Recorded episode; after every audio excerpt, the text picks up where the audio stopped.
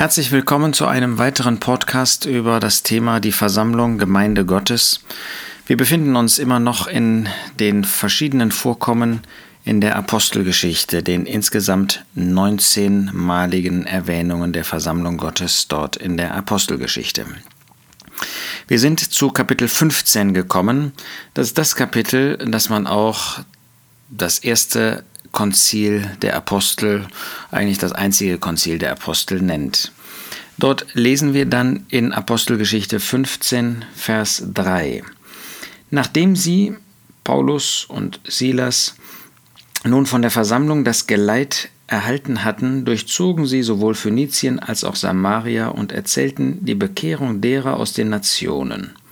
Und sie machten allen Brüdern große Freude. Nachdem sie nun von der Versammlung das Geleit erhalten hatten. Ich finde das großartig, dass die Versammlung diesen beiden Dienern, diesen beiden Missionaren dieses Geleit gibt. Das heißt, die Versammlung kann sich eins machen mit einem Diener. Und die Versammlung kann die Diener auch ermutigen. Sie kann ihnen das Geleit geben. Das ist ja mehr als nur ähm, mit ihnen zum Hafen zu marschieren. Das ist wirklich eine innere Haltung, die diese örtliche Versammlung dort dargestellt und verwirklicht hat. Das heißt, obwohl da diese Unruhe entstanden war, war doch die örtliche Versammlung in Antiochien immer noch in der Lage, sich wirklich zu bemühen um das Wohl, das äußere und auch das innere Wohl von Paulus und Barnabas. Sie gaben ihnen das Geleit. Das ist etwas, was wir auch heute noch tun können. Da kommt ein Diener und wir sind solche, die diese Diener aufnehmen. Wir sind solche, die für sie beten. Wir sind solche, die ihr Wohl suchen. Wir sind solche, die ihnen dann auch, wenn sie ihren Dienst getan haben und an den nächsten Ort gehen, ihr Geleit geben. Das heißt, wir beten für sie, wir beten mit ihnen. Und wir bringen sie dann so weit, dass sie, gut, wenn sie heute im Auto oder Zug fahren, eben äh, dann auch von diesem Ort wieder aufbrechen. Aber sie haben das Gefühl, sie sind nicht alleine, sondern da sind betende Hände, die für sie tätig sind. Da sind äh, mitdenkende, mitfühlende Herzen, die ihr Wohl suchen. Das finden wir hier in der Versammlung in Antiochien. Dann heißt es in Vers 4 weiter, als sie aber nach Jerusalem gekommen waren, wurden sie von der Versammlung und den Apostel und den Ältesten aufgenommen, und sie berichteten alles, was Gott mit ihnen getan hatte. Das ist jetzt sozusagen die Gegenseite von dem Geleit. Jetzt kommen Diener oder ein Diener zu uns.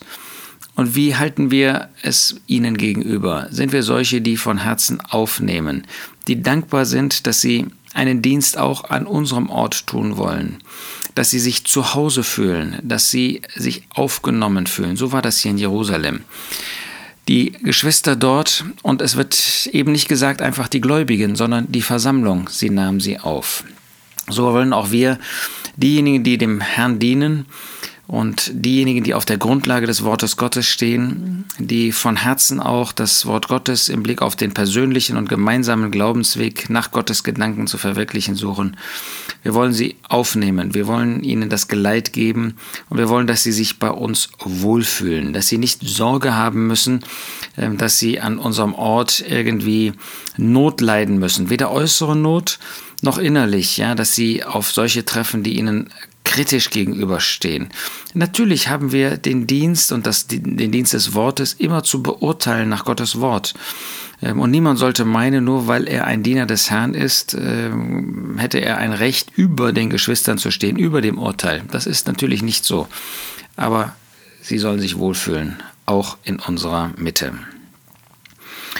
Dann wird hier in Apostelgeschichte 15 dieser Zwiespalt der durch diese gesetzlichen Lehrer eingekommen war, hineingekommen war, wird besprochen ähm, inmitten der Apostel. Und dann heißt es, nachdem sie zu einem klaren Urteil gekommen sind, dass den Gläubigen aus den Nationen nichts auferlegt werden soll, als nur sich zu enthalten von der Verunreinigung der Götzen, von Hurerei, von Ersticktem und von Blut. Dann heißt es in Vers 22, Dann schien es den Aposteln und den Ältesten samt der ganzen Versammlung gut, Männer aus sich zu erwählen und sie mit Paulus und Barnabas nach Antiochien zu senden. Und dann werden diejenigen genannt, die mit ihnen gehen sollen.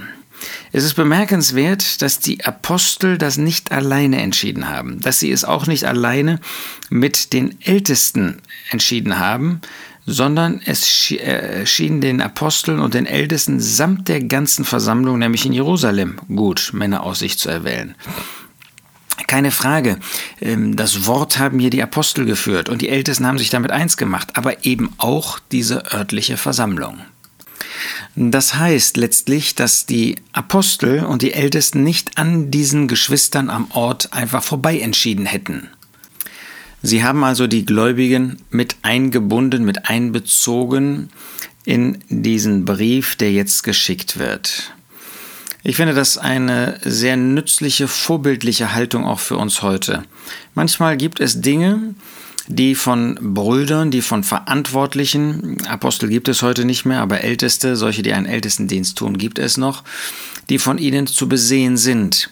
Und wir sehen hier, dass diese Ältesten eine Sache zu besehen hatten, die gar nicht nur Jerusalem betraf.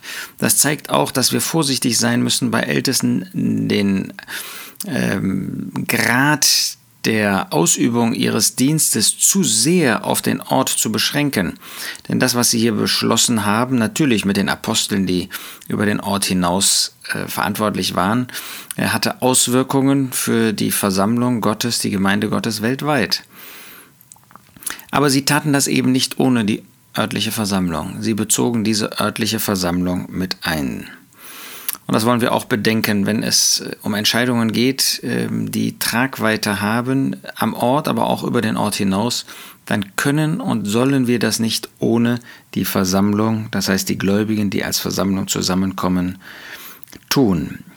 Ähm, hier werden sie einbezogen. Sie waren sicher nicht die Wortführer, aber es geht nicht an ihnen vorbei. Und wir müssen bedenken, dass es gerade die örtlichen Versammlungen sind, die das ja verwirklichen sollen.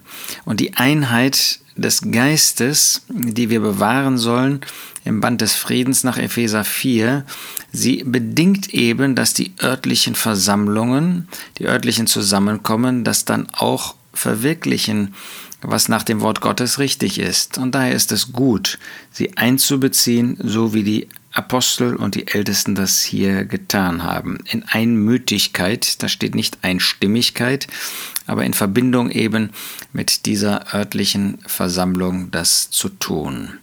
Das bedeutet im Umkehrschluss, dass jeder in dieser örtlichen Versammlung sich auch genau überlegen muss, wenn er sagt, nee, da mache ich nicht mit, dass es schriftbegründet sein muss und nicht einfach ähm, nach persönlichen Sympathien und Gedanken ähm, Überlegungen geben sollte. Hier sehen wir, dass das zum Segen war, dass es einmütig war, Vers 25, nochmal nicht, da steht nicht einstimmig, obwohl das in diesem Fall sicherlich der Fall gewesen ist, aber man war einmütig in dieser Frage und äh, das wollen auch wir anstreben in der heutigen Zeit, dass wir Entscheidungen, die Tragweite haben, eben nicht irgendwie zwei, drei Brüder entscheiden, sondern dass das in Verbindung und in Gemeinschaft und in Übereinstimmung mit dem Ort, mit dem Gewicht des Ortes auch getan wird.